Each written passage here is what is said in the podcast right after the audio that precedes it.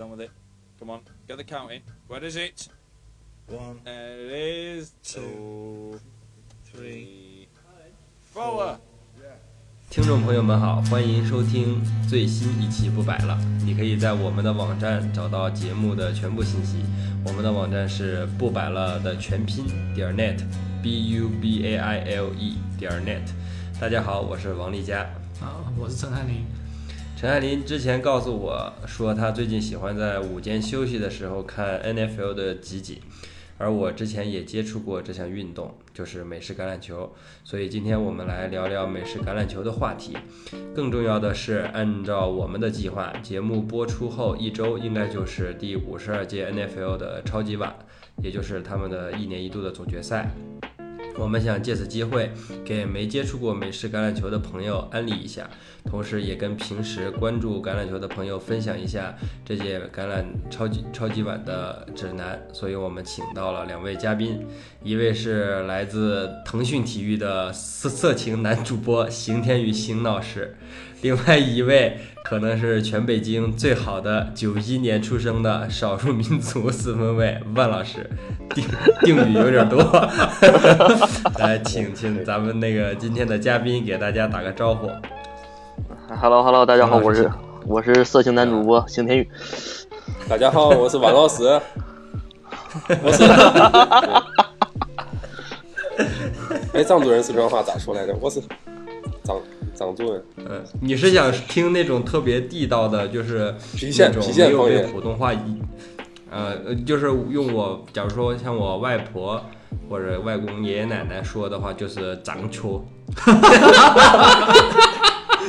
不是你这个是藏区还是藏球啊？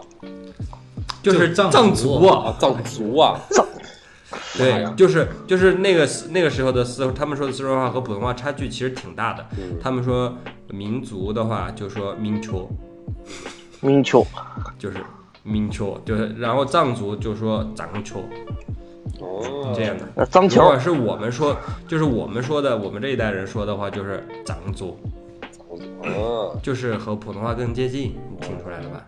还是藏嗯，球比较好，藏球。嗯对，我来自脏球就脏球，就就脏球吧，藏这都是这不老而弥坚是吧？脏球。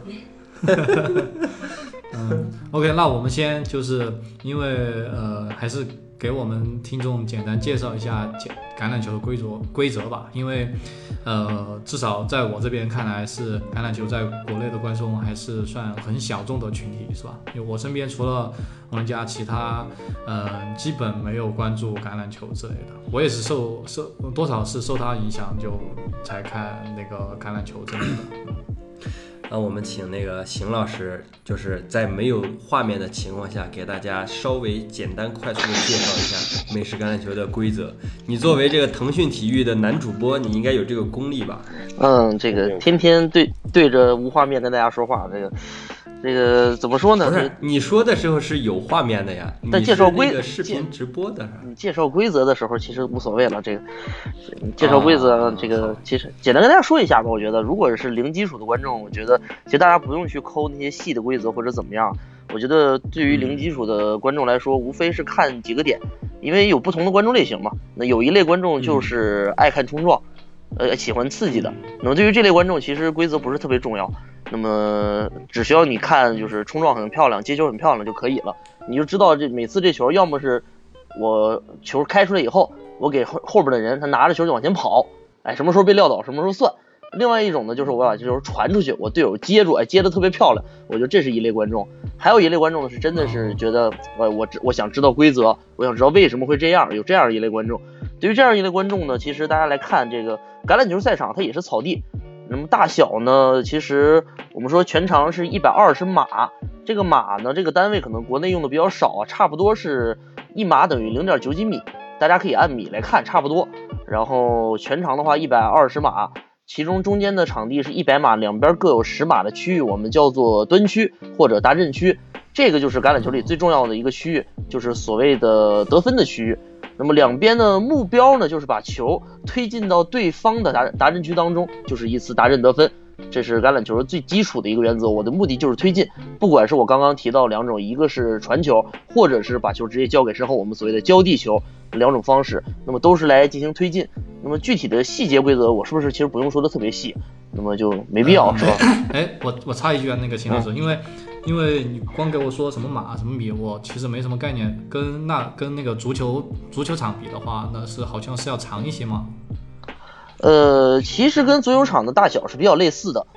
呃，我我不知道现在足球足球场标准场是多大，我还真不太清楚。嗯，足球是这个个我知道吧，足足球足球场的那个标准，它是一个区间，它不是固定的。对，好像足球场不是球它固定值是必。须是，它必须是一百二十码嘛，橄榄球。但是足球场它是一个区间，什么哦九十五米到一百零五米这之间长，然后宽是多少米到多少米之间，然后都可以，都是都算标准。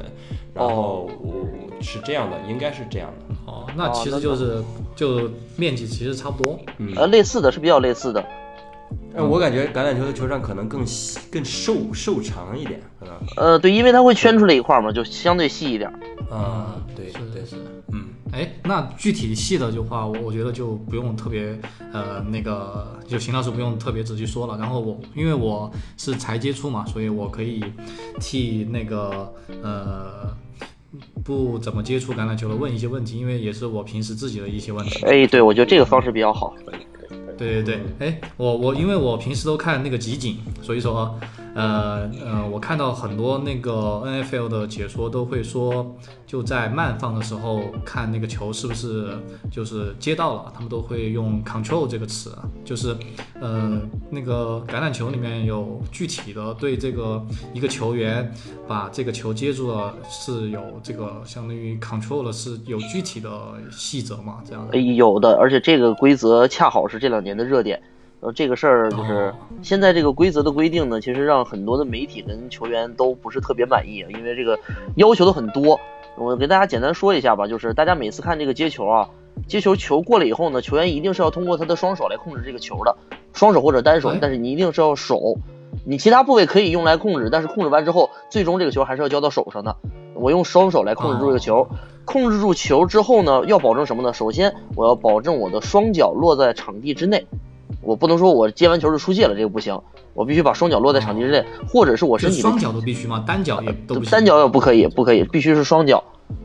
然后脚是必须同时还是就分别就 OK 了？呃分别落的，我不可能保证完全同时是吧？有时候，然后就是只要落在界内就可以，或者是我身体除了我手脚以外的其他位置落在了界场地之内，比如说我屁股啊，或者是比如说胳膊呀、腿啊这种位置，我砸到界内也可以。就是一个哦身体的其他部位等于两只脚，我就是落到场地之内也啊、也可以，我就是落到场地之内也可以。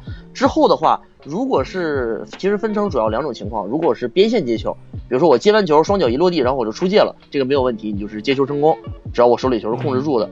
另外一种的话，我如果是在场地之内，我接完球有时候还要继续向前跑，对吧？所以说这种情况之下，我接完球之后双脚落地，同时我要控制住球，并且向前迈出两步以外的第三步，我才算我接球成功。不是说我刚刚拿住就算接球成功了，所以说有的时候我们看到这人在场地之内刚刚拿到球，似乎刚迈一步，但是手里球被打掉了，这个时候是接球不成功的。哦，那除除了被打掉，就被情报就类似于就被其对对方的那个球员按倒的话，也不算接球成功了。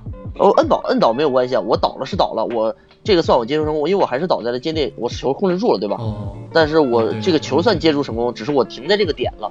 但如果这个球掉了，我没有控制住的话，那这个球就是接球不成功了。是是是，嗯，你你刚才说那个单手，我之前看那个视频说他就也是集锦之类的，他用手和屁股然后把那个球接到了，好像哎对就就是是是吧？就应该是，哎，就就是这赛季了吧？就是他有几个比较有名的球，就是一个是本赛季有一个屁股超节，呃，就是 那个 反正特别逗啊，当时用臀用臀沟夹住了球，哦，这真的有点厉害了，这个。他是正好这这个球啊落下来的时候，那那球员趴在地上，然后正好砸在他屁股上，他感觉到了，然后同时又有一个队友呢过来帮了一把，把把球一扶，扶在了他屁股上，然后他赶紧，但是我我刚刚为什么说一定要用手呢？因为这时候你还不是接球成功，他之后马上用通过手把这个球又控制到自己的身上，这才是一个接球成功。哦，只要没那个球没落地就可以做这些操作。没错，只要不触地。嗯，OK OK，那那这个算是明白了。哎，那还有刚才那个邢老师说，那个他如果出边线的话，就只用那个双脚那个在场内就行了嘛。但是我看那个就是打正就是得分的时候，就只要球过线就可以了，是吧？呃，对我刚刚提的不是出界的问题嘛？刚刚你说是达阵的问题是吧？达阵的话，它只是说，呃，首先啊，那么这个橄榄球里它区分一个什么东西呢？叫做持球人。呃，持球人什么意思？我接住球之后，我才能变成一个持球人，对吧？那么我刚刚谈的是一个从非持球人变成持球人的过程。那么达阵呢，是一个持球人过线的过程，就是说我之前的不管怎么样的接球，我是为了把自己变成一个持球人。当我变成持球人之后，我再进入到对方阵区之中，我再把球伸过对方的达阵区线，这才算才算是一个达阵。如果我这球还没接住呢，我之前什么动作都不算，我只我必须先去完成我这个接球动作，然后我跑过对方的达阵区线，或者是我直接在对方达阵区之中，我把这球接住了就可以了。对，就就是说，你你在你那个双脚在在达阵区外都无所谓，但那个球在那个达阵区就行了。但前提是你要之前要接球成功。对。哦，这样子，嗯嗯，长姿势了。哎，所以那那个达阵区左右两边那个黄色的那个金黄色的那个东西就就有什么作用吗？啊，那个差不多是橙色吧，这倒不能说金黄色。哦，对那个小那个那个那个叫拍朗那个小立柱，那个东西呢，现在主要的作用呢是一是为了去确定这几个点，因为有的时候我们能够看到那个持球球员啊，那么向对方阵区跑，跑着跑着马上到阵区前有防守球员有压力嘛，他纵身一跃或者是一飞。但是把球啊向阵区里一伸，打到这个立柱，就能够客观的帮助我们确定说这球肯定伸到阵区当中了，不然他打不到这个立柱上。一旦打到上面，就裁判很好判断我这达阵了。另外一点的话，这两年在那个立柱上加了一个摄像头，现在所有的那个小立柱上是有摄像头的，能够提供一个额外的机位，然后我们能看到一些不同的角度。哦，那现下面我觉得那个什么，我刚才介绍的时候不是说了，咱们那个万老师是京城。九一年出生的最厉害的少数民族四分卫嘛，然后就请万老师给咱们介绍一下这个四分卫。四分卫老师说这个是最重要的这个位置，橄榄球球场上的，你可以跟大家说一下这究竟是怎么来的？这个名字，还有它的作用吗？呃，至于它这个四分卫的名字是 quarterback 嘛，就是四分之一的那个 quarter quarterback。然后至于他的名字怎么来的，一会儿可以请那个邢老师再补充一下啊。就是他历史渊源，我有点记不清楚了。但是就是说他在场上场上的这个地位和这个作用来讲，可以给大家就是解释一下。就是因为呃球场很大嘛，然后球球迷也很多，场上干扰比较多。那么在场上的时候会需要一个人，就是在教练之外会给大家布置战术。这个呢，就是也是按照比赛规则一档一档这样的形式进行着。那每一档在大家呃每一档之前。大家会聚在一起去商量战术。那布置战术这个人是谁？那就是四分卫这个角色，就单指进攻组，因为一共十一个人，加上加呃，一共十个人加上四分卫，一共十一个人。那么呃，场上其实进攻组呃分可以呃粗略的分可以分成两部分队员，两类队员，一部分是不能接球的，一部分是可以接球的。那大家在电电视转播当中经常看到那种比较壮的那样又高又胖的那个呃。就是两军对垒阵前的那些人，他们其实是不可以接球的。那每个队至少有会有五个人是这样的。那么另外的六个人，刚才不是十一个人吗？减去五个，还剩六个。另外的六个人就是可以接球的。那他们又又分为外接手和跑位，然后再细分又可以分为各种各样的位置。那么他们是去接球或者持球跑球的，完成进攻得到码数的这么一个作用。那么每个位置其实呃要跑动的线路都不一样。那么，各自有各自的线路，然后再进行排列组合，就会有，呃，有时候会有几十上百，甚至，呃，要是真是数学，呃，细化的话去算，可能会有上成千、上万种那样的战术。那这些其实都是写在战术册里的。大家在休赛期或者在常规赛的这个训练当中，大家会不断的去深化和练习这些战术，然后在场上的时候听着代号，就可以把这个战术和你要跑动的线路给记住了。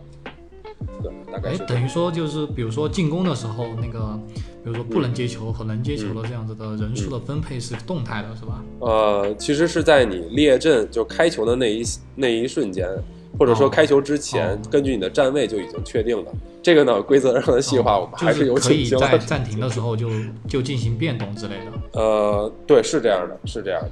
包括你列阵列阵就是准备开球的时候，其实还可以通过四分卫给的手势，或者通过阅读对方的防守来来改变自己的这个站位，然后其实是会调整你可以接球或者不可以接球的这个状态。哦。对，是这样的，所以还是细化的还是挺。我之前对我我之前还那个写了一个问题是说，因为我看那个呃，因为有些有些就你刚才说的那个类似于跑锋之类的，嗯嗯然后他们就防守人员对他们的时候就必须得让他们接到球的那一刻才能就是抱住他们嘛，对吧？嗯，对，应该应该是这样的。嗯，就是如果要你刚才还说，就是有有一些队员是不能接球的，所以不能不能接球的时候，那些防守就就是进攻组的那些队员就在就干些什么？对就可以直接就开始就可以抱住之类的，是这样区分的吗？呃，你你是说进攻组的那些不能接球的人是在干什么的？对对对，呃，他们其实呃也是按大类来分，他们会有两种职责，一种是保护四分卫传球，他们会给四分卫哦创造空间，营造出一个类似于口袋或者是这么一个圆形的一块一片空档区域，让四分卫有足够的空间和视野去传球。那另外一个一个方面是说，他们要为自己的跑锋持球跑动去开拓向前的这个空间，那么他们就不会说是维持住一个形状，而是说从开球开始就会向前移动，深入到对方深入到防守区的这个腹地，然后去呃寻找自己要阻挡或者要呃就是帮忙开路的这个位置，对，他们就不会留在原地了。哦，所以说，一种是防我传，一种是那个跑，呃不，是一种是哦那个传球保护，一种是跑动的这个阻挡。嗯，我想，我想那个陈汉林刚才他问的那个问题，嗯其实是更精确的说，就是说，呃，就是那些可以接球的人，嗯就是进攻组的可以接球的那些人，比如说外接手嗯或者跑锋，嗯是不是在他们接到球之前，防守球员不能去把他们擒抱住？呃，我记得应该是不行的吧？对，不可以的。行了，邢老师补充一点，是吧？对肯肯定应该不可以嘛，就呃不可以对对不然就是就就没办法玩了。对对对对对，要不大家就抱就一起爱的抱抱，然后就结束就可以了。对是这样的。对，我觉得这个，我觉得这个可能也是很多人对这个美式橄榄球的一种就是误解吧误解吧，就是觉得美式橄榄球就是一堆人在那对抱，哎但是其实只有只有就是像万老师刚才说的那个那个几个不能接球的人，他们是一开球就开始对报了。其实还有一些人是 不能不能对报的，其实要从生理上来讲都可以对报，但是就规则上不允许。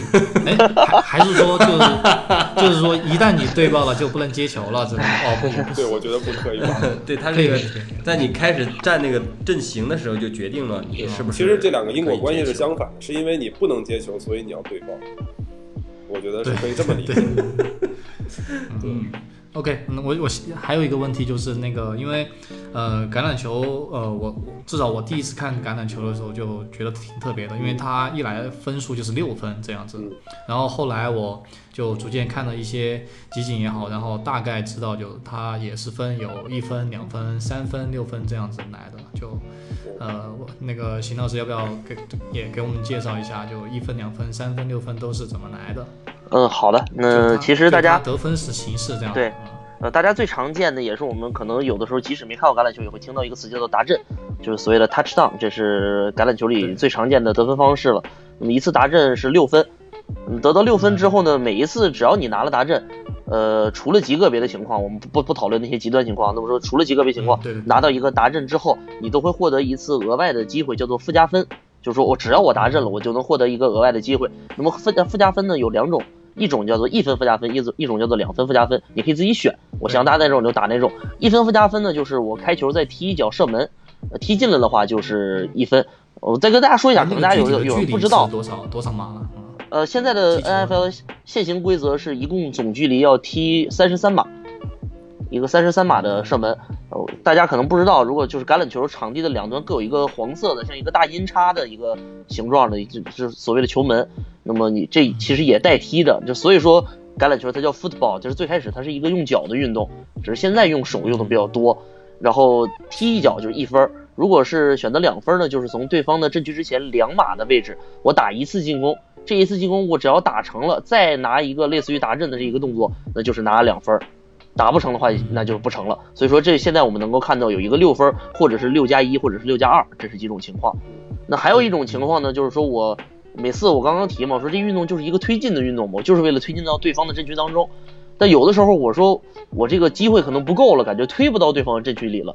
这个时候又剩最后一次机会怎么办呢？我看我距离差不多够了，我可以选择一脚直接的射门。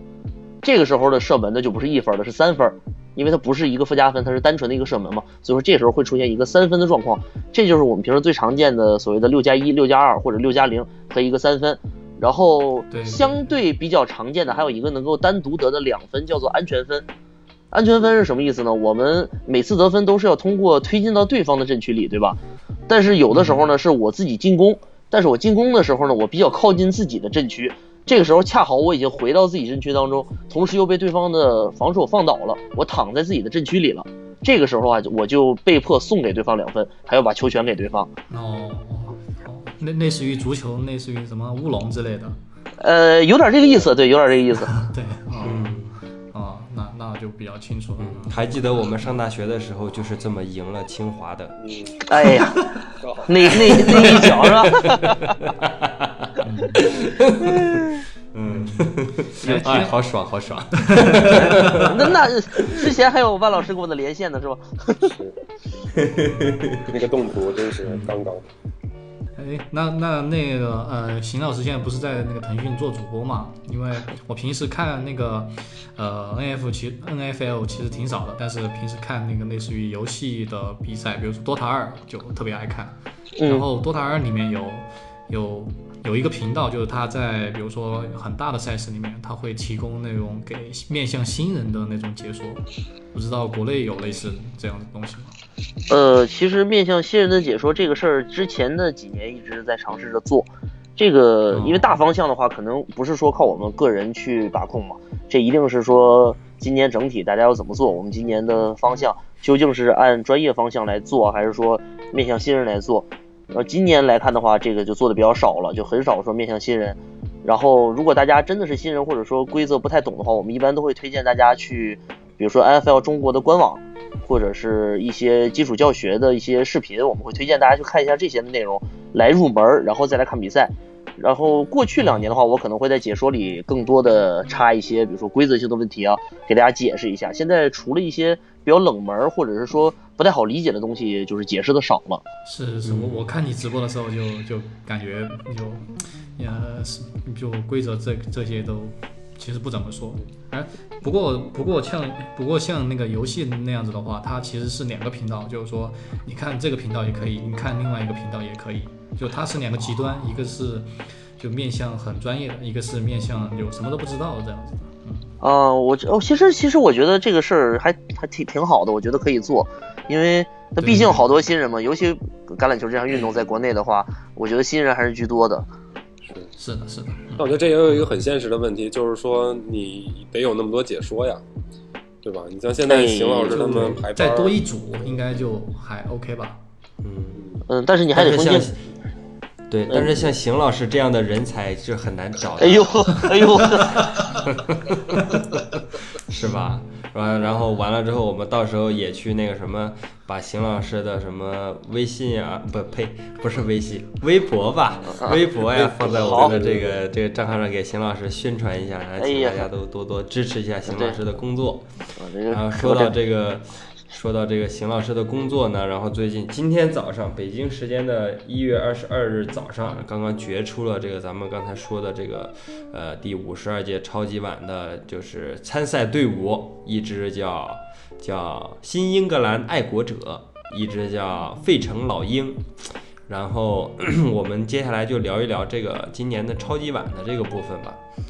然后，首先，陈陈翰林他他想问一个问题，就是说，嗯，呃，这个超级碗它的两个对手啊，各来自两个联盟，一个叫什么所谓的国联，一个叫所谓的美联。然后，邢老师可以简单的介绍一下，就是这个国联、美联是怎么回事，然后最后两个队那个超级碗的球队是怎么选、怎么决出来的吗？呃，简单来说吧，这就是大家，就是大家可以，因为我觉得看 NBA 的人应该可能会更多一些，所以说大家好理解。NBA 有一个东西部，那么 NFL 有一个国联、美联，其实道理从现在来讲是类似的，其实就是两个大分区嘛，我们所谓的两个大分区的话，可能 NFL 之所以会形成这样一个情况，它不是说什么东西部这么分啊，是因为最开始它是两个联盟合并起来形成的现在这个联盟。最开始有一个 NFL，有一个 AFL，那么就是所谓的一个一个 National，一个 American，就是两个不同的联盟嘛，最后合到一块儿了。所以说这些队在一块儿嘛，它最开始形成的过程当中，就是这两个联盟当中的冠军，我最后打一场比赛叫超级碗，那么以这个传统也就就是影响到现在了。不过从现在来看的话，就是一个大的联盟，只不过我大家就是按东西部来看就可以了，我觉得这个事情。然后另外一边的话就是，但是它在地地理上并不是东西那样分的，是吧？呃，对，地理上并不是啊，它是，它但是其实是一层，就是说类似于这样子，就全国各地，比如说一个一个城市应该，我我之前查了一下，应该有，比如说一个城市有两个球队，它是分别两个不同的联盟都有的。呃，对，一般现在我们能够看到联盟当中，呃，过去几年的话，只有纽约有两支球队。那今年的话，由于之前有球队搬家，现在有两个球队已经搬到了洛杉矶，导致洛杉矶有两个球队。那么这恰好啊是这一个城市两个球队都是被分到了两个联合会，就是所谓的东西部，分别分到了两个不同的联盟当中。那么实际上目前来看的话，这联盟啊，它是分成两个联合会，一共三十二个球队，一边是十六个队嘛。十六个队呢，它又分成了四个小的分区，这四个小的分区呢，分别用东西南北来命名。然后它是这么分的，其实差不多。那么其实两边就差不多一个比较平均的一个分配，跟历史上其实已经逐渐演化的差的比较多了。哎，不过我在那个查资料的时候发现很奇怪，就这两个联盟他们在季后赛呃在超级碗之前都不会就互相有有那个比赛是吧？呃，不是，就是季后赛不会有的。其实它这个形式跟那个 NBA 还是比较像的。你看 NBA 它球队不也是吗？我常规赛我同我同同是东部的队，我之前打的比赛多，或者说我同是一个小分区比赛打的更多。然后我是对面的，我是东部球队，我打西部队打的就比较少。那 NFL 也是，它常规赛的话，我另外一个联合会，我它我就简单说，一个叫国联，一个叫美联。我国联的球队，我打国联的球队就会比较多，我打美联的球队打的就比较少，它也是这样的。哦也是要打的。呃，对，但是只是你到季后赛，那么你像 NBA 就是我西部跟西部先决出来，然后东部跟东部决出来，然后 NFL 这边季后赛也是我美联跟美联打，国联跟国联打，最后双方各决出来一个。啊 OK OK，那我那我明白了。那那两个联盟有呃实力上的那个强弱吗？这个主要还是球队实力吧，球队有的厉害，有的不厉害没。有没有类似于很整体的那种是吧？呃，不会不会有特别明显这种分化，而且那那挺好的。嗯对，而且 N N F L 球队它就属于这种很难说一个球队一直强或者一直弱，比较少。也是由于对说，，所以那个邢老师或者是万老师可以解释一下为什么汤姆布雷迪的球队老是进决赛吗？我我先万老师说说我先插一嘴，对我先插一嘴，说说刚才那个刚才那个事儿有一点补充，就是说为什么就是国联和美联这个这个首先呃比赛打的比较少，就是说一支球队一个赛季常规赛也就十六场，对吧？十七周的比赛中间还有一个轮空，一共十六场比赛，那么你满打满算，你一共能打打的也就十六个球队。所以说很很多球队是几个赛季都碰不上一回的对对，实际上是十三个球队。啊，对对对，还有那种会重复打的那种队，所以更少。嗯，然后一个是这个，一个是说为什么两个联盟的那个球队，他的那个实力会会就是说差距其实不是那么大，或者说每一年都会有很大的波动，是因为它是一个硬工资帽的这么一个联盟，就是从从劳资协议上来讲，就它跟 NBA 不太一样，NBA 就是你有钱的人你可以就是为了这个球队交奢侈税嘛，对吧？比如说骑士这样的，嗯，对吧？你你 我交 又黑又歧视，啊理理智黑，理智黑，就是确实是这样嘛，人家老板愿意掏，确实也带来了相应的回报。我觉得这个是投入产出比是 OK 的，作为商业行为是可以认可的。但是在 NFL 当中，就是它不从规定上不接受这种形式的奢侈税，所以说你老板有钱没有没有地儿花。对，是这样，所以说导致说，在这个工资帽的条件下，你大你大合同或者说你的明星球员拿到的钱，一定会占了这个球队的大大部分比例。所以说，你其他球员就相应的你就没有那么多钱去签明星了，你可能就会退而求其次，签一些比如说优质的年轻球员啊，或者说一些比较便宜的这个自由球员，是这样的。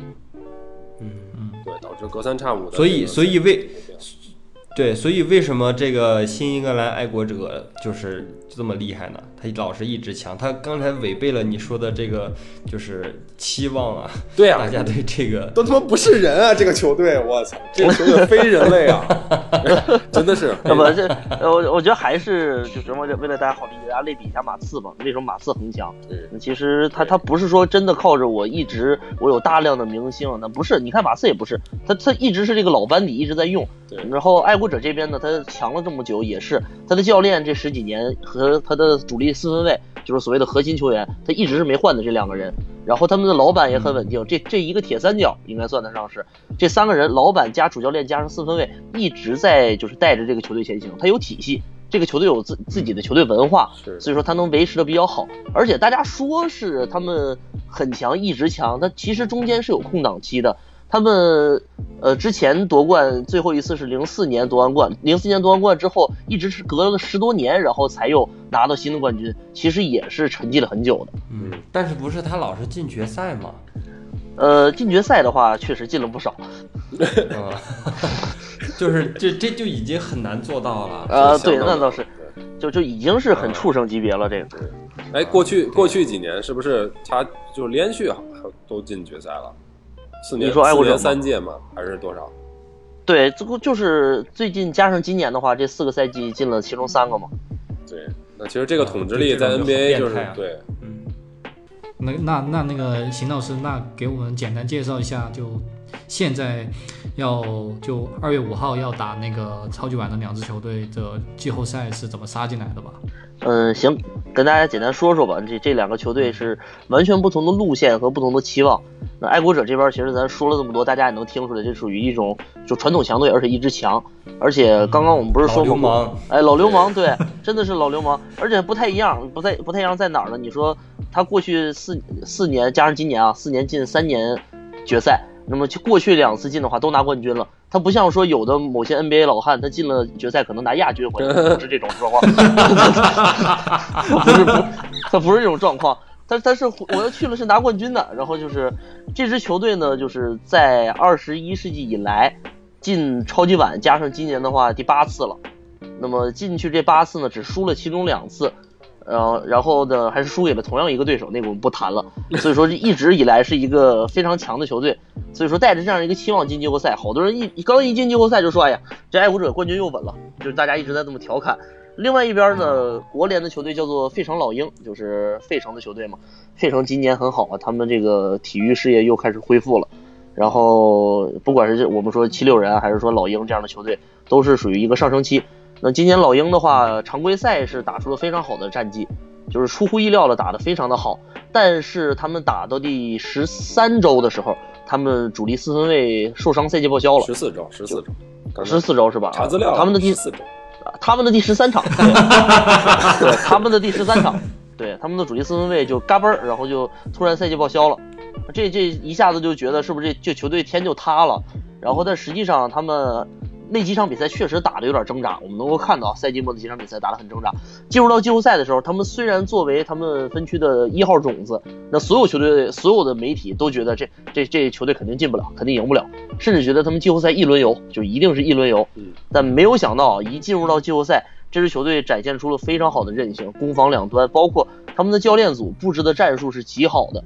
所以说，我们看到连续赢下了两场比赛，而且都是以一个我们所谓的就是相对大家期期望比较低的一个球队。不是英语里他们就都叫 underdog 嘛，就是说我们所谓的下狗。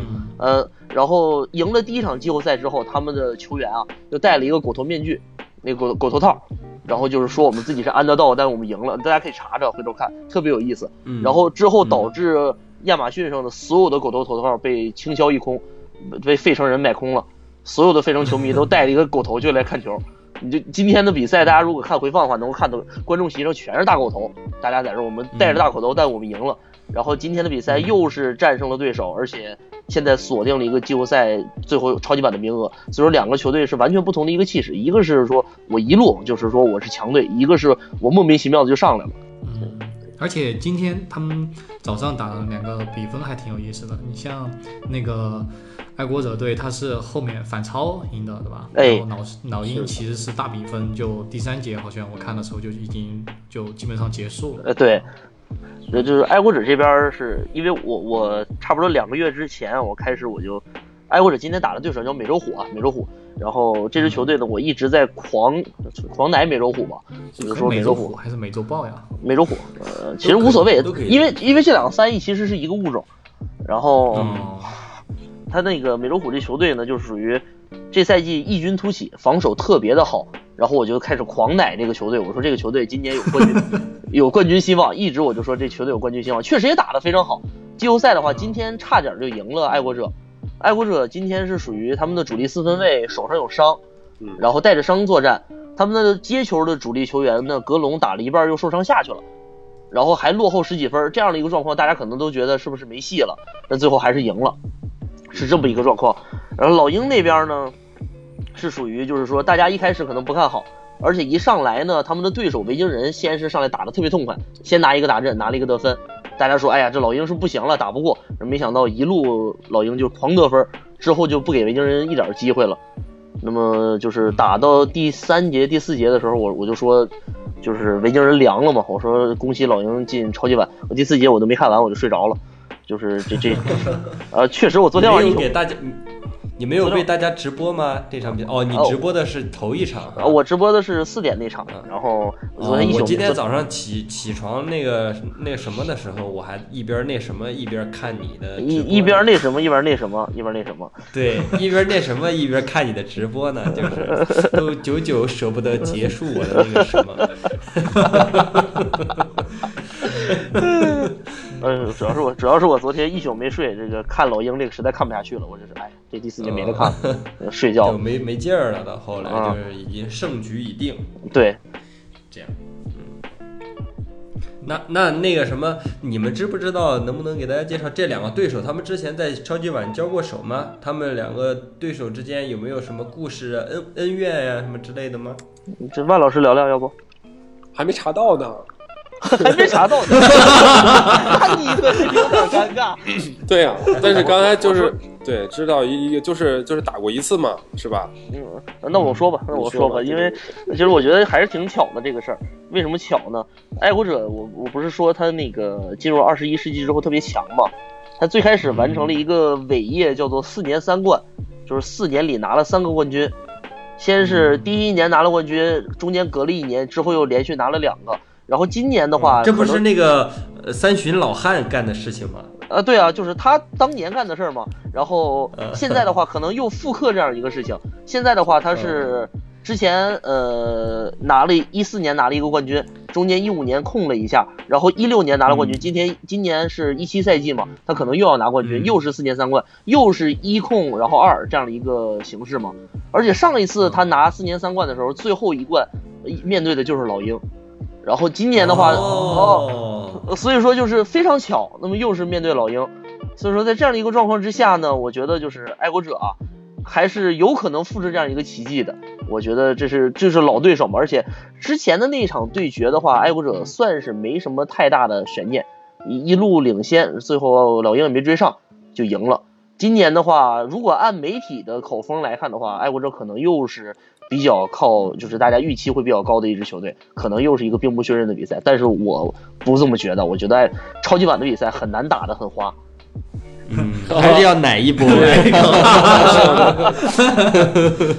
特别坚定，哎，坚定的认为这个不行，爱国者很很难很难很难。肯定夺冠，没问题，真的。手上哎，你不要这么说啊！大家之前我我插我插一句别的，那个老鹰他的现在的四分卫由于是替补四分卫嘛，那么本赛季就是刚就刚接班那时候打特别差，就差到已经没眼看了。然后但是进入到季后赛以后打的特别好，季后赛这两场比赛，哎，你不要笑，他季后赛这场比赛传球成功率将近百分之八十，这传球几乎是非常准的，传球的平均码数啊，传传球的成功率，包括他的四分卫评分，四分卫评分一百二十二点一，这都是极高的数据。所以说，我说他到了季后赛以后打的这么好，你真进决赛还真不好说。嗨嗯要我说，就初生牛我们。都信了。对，其实今年这个就季后赛这四强，就是除了这个老汉以外，其他三支球队都是第历史第一次进季。呃哎，不对，是是是怎么着？是第一次有可能拿冠军，第一次有可能拿冠军。呃呃，就就你你别老汉，咱总总说老汉老汉的，大家可能误会。老汉说的是爱国者的主力四分卫，叫 Tom Brady，就是汤姆布雷迪，对就是大家戏称为老汉，因为现在他四十四十一岁了，确实岁数比较大。是的，嗯，就这这是老妖精还在打，然后他是带领爱国者们进超级碗进的特别多，另外三个球队老鹰、维京人加上美洲虎，这是最后四强嘛，剩下三个球队是历史上这球队就没拿过冠军，没拿过超级碗，所以说就是对比比较明显。从。来从像费城老鹰都从来没有拿过超级碗冠军。对，哦，所以说青涩我还以为费城费对费城费城费城老鹰这样这样的有底蕴的球队，肯定早就拿过超级碗。对，有底蕴进超级碗，但是赢不了。嗯，因为这个是一场定胜负嘛，所以说比起篮球七场来讲，就是变数还是非常大的。你没错，一个受伤或者一场比赛发挥不好就挂了。嗯，哎，那他们这两队常规赛的成绩都是特别好吗？还是呃，分别是各个联合会的一号一号种子。哦这样子啊？哇而且战绩都是十三胜那三负这个是吧？嗯，那他们分别都输给了谁呢？今这个赛季，这个赛季的话，要说这个，我说爱国者可能要从第一场 爱国者，哎，对，是吧？因为今年赛季的揭幕战就是爱国者嘛，对，爱国者的比赛，因为他是去年的冠军嘛，所以说揭幕战他要来打。嗯然后，但是今年的揭幕战，所有人都觉得爱国者会赢，嗯，打的是酋长，然后结果没想到被酋长一顿暴揍，而且是对面横空出世了一个新秀，他们的新秀就是跑位或者说跑锋就打的特别的好，嗯，单场拿了差不多二百码左右的一个数据，然后极佳的发挥，直接把爱国者就歇趴下了，然后就爱国者这个赛季就属于。开端不利嘛，而且爱国者前四场比赛应该是输了两场，我记着，前四场、呃就是对，说两场。前四场输了输了两场，就是爱国者本赛季的话，就开局开的也不好，然后就是当时前四场比赛打完之后，大家都觉得说这赛季是不是完了？第一场第一场输给酋长，第四场输给了黑豹，黑豹，然后就大呃大家都觉得这这这赛季是不是完了？然后之后的话，然后才一波连胜，才又重新把信心拿回来，让大家觉得爱国者是一强队。然后赛季中后段的时候，由于伤病那段时间伤的比较多，输了海豚一场，这是爱国者这赛季就是输的一些比赛嘛。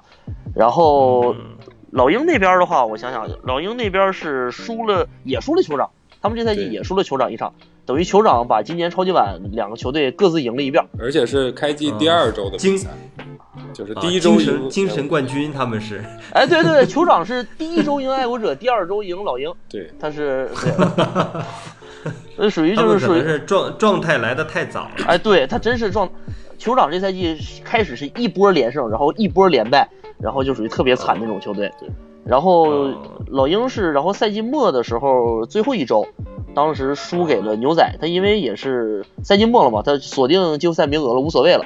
上替补了，然后加上有受伤，输了一场牛仔，中间的话输过一场海鹰，再就没输过比赛了。嗯，哦，哎，那那这两队就进攻和防守有什么？呃，比如说像那个什么打游戏里面，它有有那个那种评分呃是吗？那种那种图一样的那种，有啊有这样子的概念吗？可以给就平时不怎么看橄榄球的，也建立一个印象之类的。呃，这么说吧，这这个，因为橄榄球这个说评分呢，它它有，但是其实对于季后赛来说，参考性我觉得不是那么的大，因为它这个球队会变，这个球队一个赛季它会有起伏嘛。然后像爱国者就是他的防守评分，如果看前四场的话是极差的，但是从你从第五周开始往后看是越来越好，而且好都就是没边儿了，快后来就是就是变得特别好。然后爱国者的话，现在目前它的整体的防守跟进攻都是联盟前五。老鹰这边的进攻和防守恰好也都是联盟前五，就是都是这样的一个水准，都是联盟当中就是最顶尖的攻防了，应该说是。哦，哦，这样的。哎，所以我我总结一下，就是比如说，呃，他们季后赛的成绩都差不多，都是联盟就各自联盟的第一。然后他们四分卫，一个是非常非常就明星选手，嗯，一个是相当于替补，就呃那个赛季中场才开始打的那个四分卫，对然后进攻和防守也都差不多，这样就大概是这样子，是吧？对，哦，嗯，那那我我是大概有印象了。嗯 嗯，哎，那那去年的那个超级碗，我我我这我也看了，就我没有看那个直播啊，我也是个后面才看的那个嗯，集锦的话，我觉得就特别特别精彩。啊你们觉得就今年能能就激烈的程度能超过去年吗？这这我觉得没戏吧，去年那个太神了，去年那个比赛哦我觉得复刻不了，因为它这逆转的太多了。就是因为这个，大家可能不是不是对于橄榄球一旦不理解的话，可能会对就是它的数据或者数字就是就是感觉不是那么深。因为大家看其他运动可能说那么敏感。对，不是那么敏感，因为在橄榄球这个运动当中，所有的记录啊、数字、得分啊，它这个其实数字非常敏感，差几分可能就是差的很多。在橄榄球就是赛场上，比如说我超级碗就是决赛的比赛，我领先十分的话，历史上之前就没输过，我就是我领先你十分，我就肯定赢了。但是这场比赛他落后了二十五分追回来了，就属于奇迹中的奇迹，我真的是不可能的比赛，他翻回来了。这种比赛再复刻，我是觉得看不到了。我也是相同的哦意见，我觉得也不太可能了。哦，那相当于就错过了去年看直播的机会了。嗯，但是你前年的时候也没想到去年的超级碗有那么精彩，说不定今年又来一个。哎，对，今年来个三十分逆转，是不是？万一我 肯定三十分大胜，真的，爱国者没话说。真 的老鹰是冠军。这个奶奶太苍白，所以邢老师是那个呃爱国者的球迷是吧？你们自行理解吧。他作为一个行行老师你可以主播你，他作为一个主播是有这个资你。现在已经可以放下那个解说的那个公平性了，你可以表达一下自己的观点。呃，我我们的这个节目是非常私人的，是吧呃？一点没有任何的非常那个开性，非常非常非常 personal。当时你的声音都会打码，都不知道你是谁。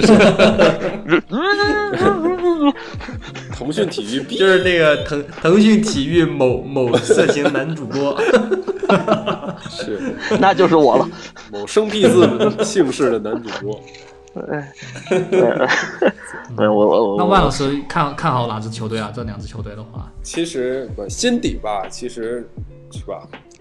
其实爱国者肯定要赢的，这个我觉得还是大概率的事情。但是就是在在这个舞台上，其实有很多变数嘛？那我其实就简单说一下，我我觉得老鹰有一点很优秀的点，就是他的教练团队非常优秀，就是因为在、哦，今天我看那个直播的时候，那个解说好像也一直这样这样说。哎对是他们的教练还是那个什么什么 Kelly 吗？不是早就不是早都换了，早就换了，凯里都在哦 NFL 混不下去了。回回大学了吧？还是怎么哦还是什么？哦，对，我的消息太那个没有 update，呃滞后了几是的，年。是的，是的。滞后了几年。就老鹰今年的教练团队非常优秀，以至于说他的刚才邢老师也提到了，说他们其实中途换了换了四分卫嘛，而且是在赛季后半段的时候换的四分卫，然后嗯、就是球队还能够进入季后赛，并且就是维持一个这么好的一个竞技状态，我觉得是教练团队居功至伟吧，也是打了很多人的脸。之前在换四分卫进季后赛的时候，其实很多人都在打个问号嘛，就说哎，那这个球队还能不能继续往前走？如果要他还能继续走，并且能够打出这种统治力的表现，就像现在这样，那么就一定是教练的功劳。那反之就是那个四分卫很厉害，那你缺了他就不行。对吧？就大家会有这个质疑。那其实现在也证实了，说他的四分卫，呃，他的主教练就叫叫什么皮特森还叫什么？的贝特森，对对，贝特森。那还有他的那个特别提出他的那个四分卫教练，那个叫 D Flippo 是吧？嗯，也是一个就是非常优秀的一个四分卫教练。据传言，就是联盟当中很多优秀四分卫都想与之合作的这么一个人。那么他其实为那个之前的那个主力四分卫就受伤的那个，以及现在这个 Nick Foles 这个替补的四分卫，都量身定做了他们适合的这种比赛的风格，或者说他们比赛的这种战术集。就让他们能够在场上能够特别自如的，能够特别有自信的去执行这些战术，不必要说做出那些特别挑战他们心理压力的那些选择。所以这个我觉得从这一点来看，就是老鹰的教练组就是呃在这点做得非常好。那反过来看，就是爱国者这边，我觉得有一个变数，其实是就是。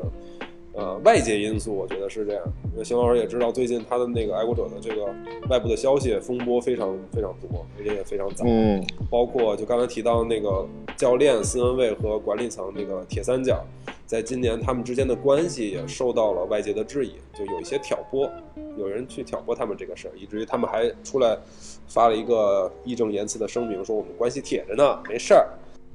呃，这不是万老师，就是你说别的就算，你说教练团队，我突然就觉得奶不动了。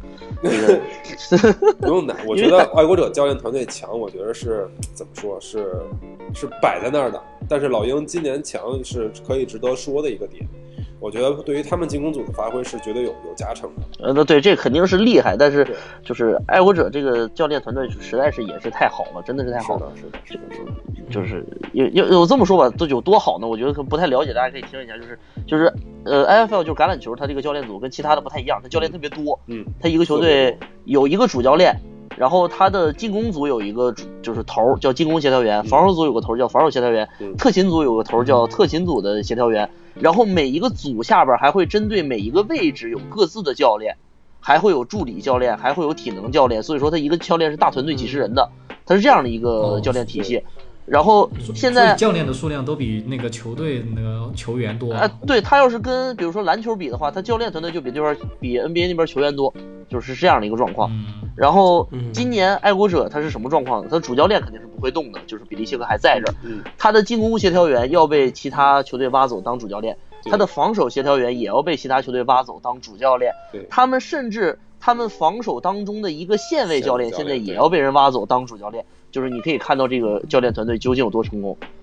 是这样的，是这样的。对我，嗯，对我也是这个想法。我就说，双方的教练组对这个球员在那个球场上的表现其实是有加成的。教练不慌，那么球队就会有战术可执行，那球队就不会慌。那其实我觉得，就是在这个前提下，那么双方的得分，我觉得可能相对来说会比较高。我还是持这个想法，就我今天会这样预测一下。因为我觉得就在这个加成下，我觉得双方都会有一个比较好的发挥。但是防守其实怎么说呢，也不得不提，就是防守，其实老鹰的防守应该是，就刚才也提到联盟前五嘛。爱国者在团队就是团队配合方面，包括防守组整体实力上也是联盟前前五。那我觉得在，但是在这个超级碗舞台上，我认为防守的压力会更大一些。就是防守端，如果要是受到情绪干扰，或者球球员走神儿啊，或者怎么样，他的这个表现会下降的。这个跟教练的战术其实，呃，有关系。但是从我个人来讲，我觉得会更加受到就是比赛气氛的影响。所以我觉得双方进攻会比较强，但是防守会相对来说弱一些。哎，那那个四分卫的经验对这场比赛，我觉得也特别有影响吧？你看那个什么爱国者的那个四分卫不是特别有名吗？而且嗯也参加过几次那个超级碗了。好多次，好多次了吧？哎，听说他们他要再赢就要超过乔丹了，就是那个体育历史地位。体育历史地位我不知道，因为跨界的话，我觉得没什么可比性。你跨界比的话，本身就没什么可比的。但是就是你单从橄榄球这来，你就单从 NBA 来说，你说历史第一人，大家可能最公认的还是乔丹，对吧？呃，嗯你是 NFL 这边的话，从去年的超级碗打完之后，大家基本上公认的历史第一人也是汤姆布雷迪了，就是大的大大概是这样一个地位，大家可以类比一下就能知道了。就是等于说，要是我们现在看他的比赛，就等于是在九几年的时候看乔丹的比赛，看看九八乔丹看活，就看活着的传奇。哎，对，真的是活着的传奇，确啊实是。看一场少一场，对，哎，别别别别 说这话，瞎说啥说话，真是。一场少一场也是高。对对，所以说，如果单看汤姆布雷迪，如果单看双方四分位的话，其实我觉得，如果开一个赌局，今年爱国者的那个这个就是让分可以让到二十八分，我觉得让二十八分，就是不玩了。你先先让你四个达阵加四个附加分，你随便操作，我就能追回来。我觉得是这样一个状态。别扯淡，别扯淡。嗯，那邢老师呢？邢老师看好哪支队啊？我老鹰嘛，不是他不是说老鹰是冠军吗？对，你觉得老鹰能让多少分非得让你我走不背着背着你的良心把这个话给说了。我我客观说一下，我我觉得我个人预测，最后比分会是一个二十多比二十多，类似于这样一个分数。我我个人觉得会是这样的一个场景。然后打的话，最后分数也不会拉的特别开。估计就是一个大阵左右或者一一个大阵之内的分数，这是我个人的预计啊。嗯，然后秦老师，你是把上次他俩的那个超级版的那个比分直接就念出来了吗？上上次不就是老鹰二十一比二十四输给了爱国者吗？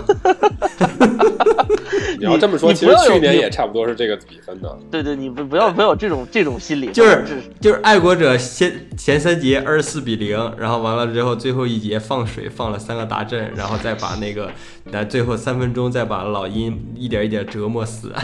就不要让你输的那么难看，是吧？一下子不要，但是不要让你输的那么舒服。啊。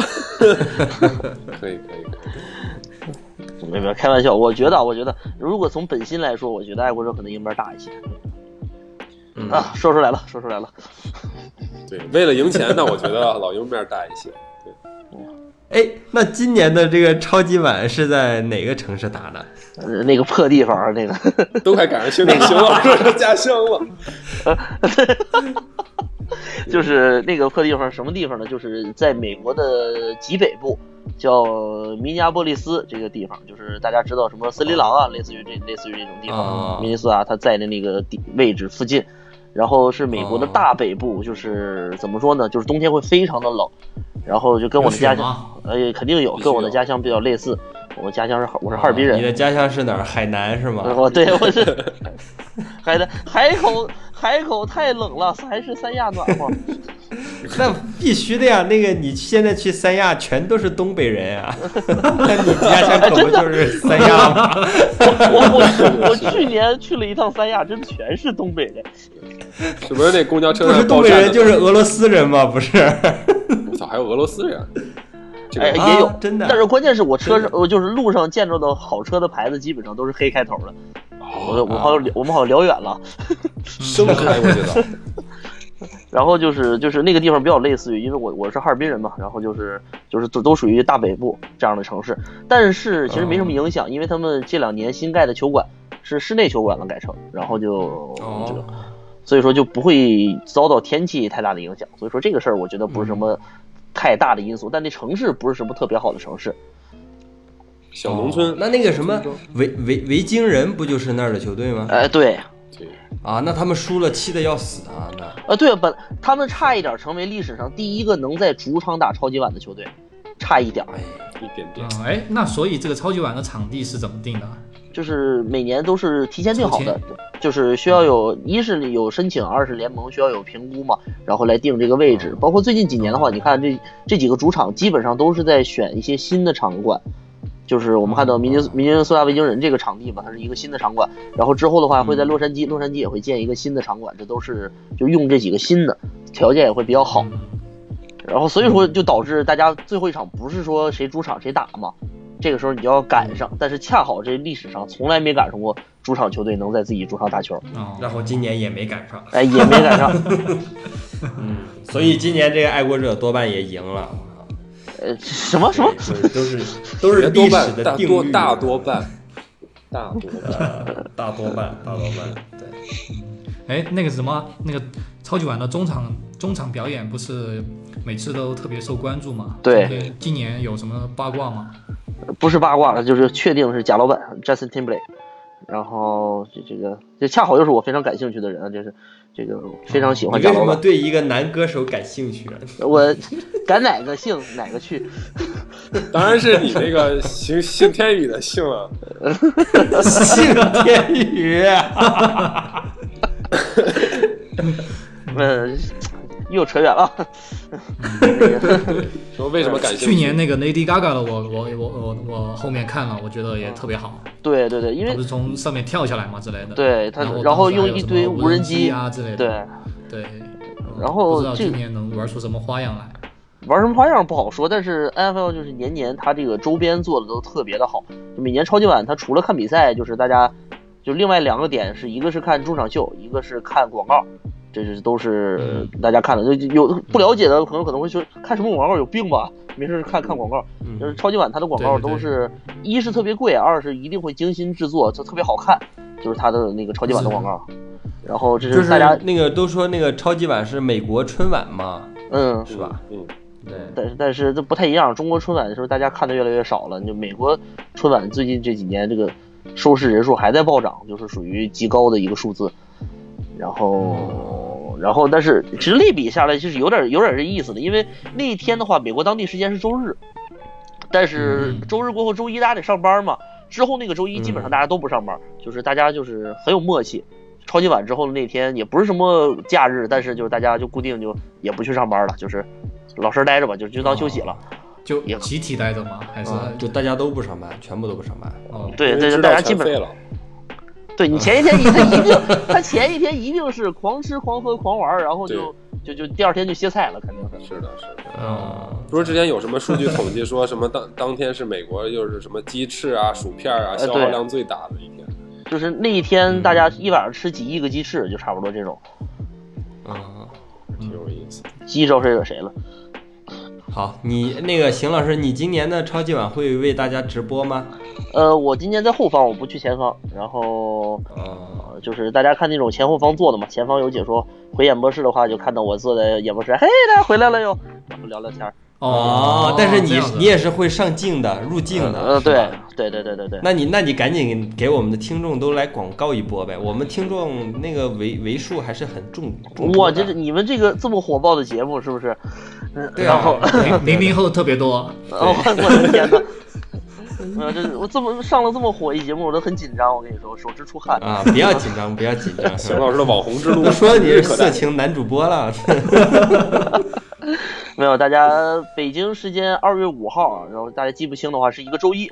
周一早上的话，啊欢迎大家锁定腾讯体育，然后观看嗯第五十二届超级碗。那么不仅有超级碗的比赛，爱国者对老鹰，还有中场秀贾老板 Justin Timberlake 他的个人表演。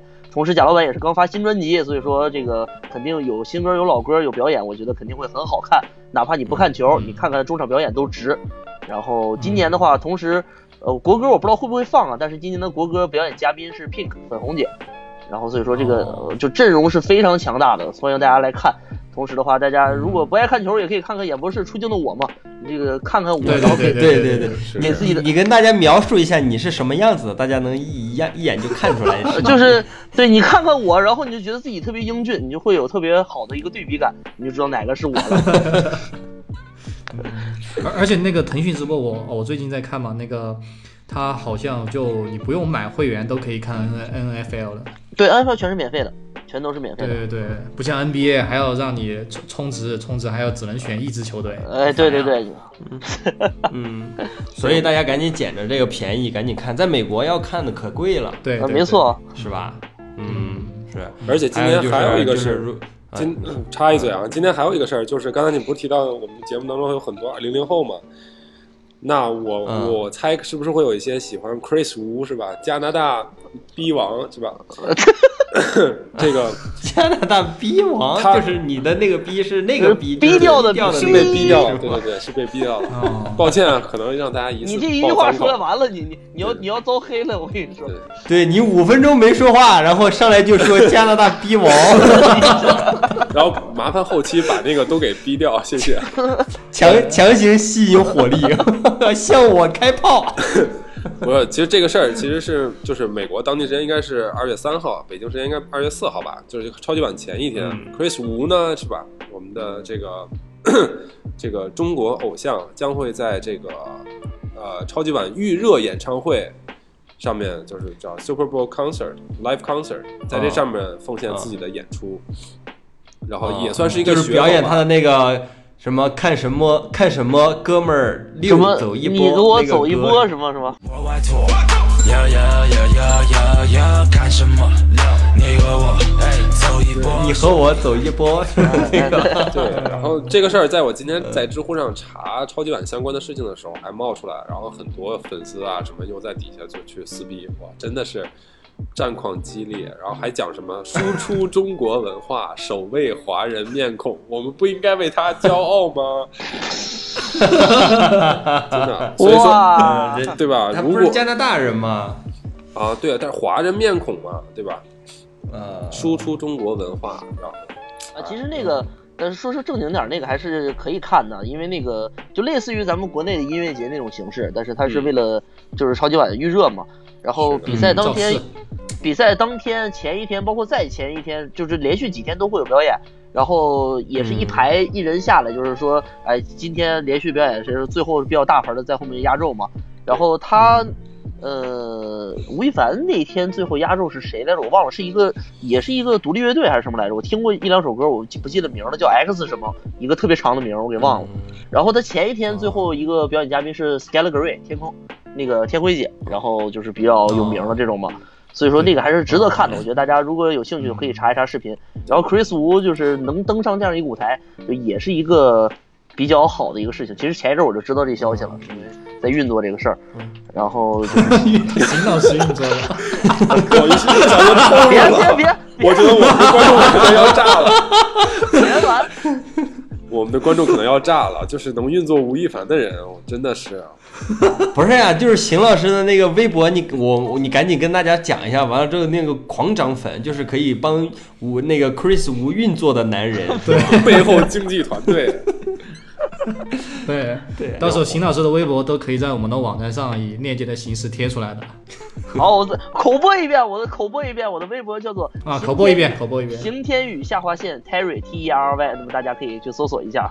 哦，OK，好的，那我那我们今天就这样吧，今天就好，就聊哎，对，等等等等，就是就是，假如说我们的听众对这个橄榄球这项运美式橄榄球这项运动感兴趣的话，不管你是身在北京，还是在成都，还是在上海，都可以和我们联系。我们要么可以亲亲自指导，就是就是教让教你入门，然后要么就是可以给你介绍那种可靠的渠道啊什么之类的。我觉得这个我们应该可以完成吧，是吧？邢老师和对，马老师而且蛮而且，如果你觉得对自己的身体很有信心，觉得自己平时身体素质很好啊，或者有运动技巧啊，哪怕你如果想打全装备的橄榄球，也可以联系我们。如果你真有这个心的话，尤其在北京的朋友，可以找我们一起来玩球。是的。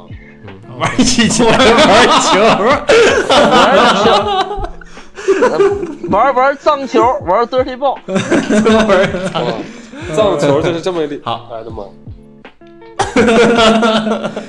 呃，那我们那我们今天就到此结束了，然后就是就不摆了。谢谢那个邢老师和万老师来呃参参加我们的这个录音，然后哎记得一定要把你们录下来的那道音轨保存下来啊。对，回头就删，回头就删。欢迎空了来录音。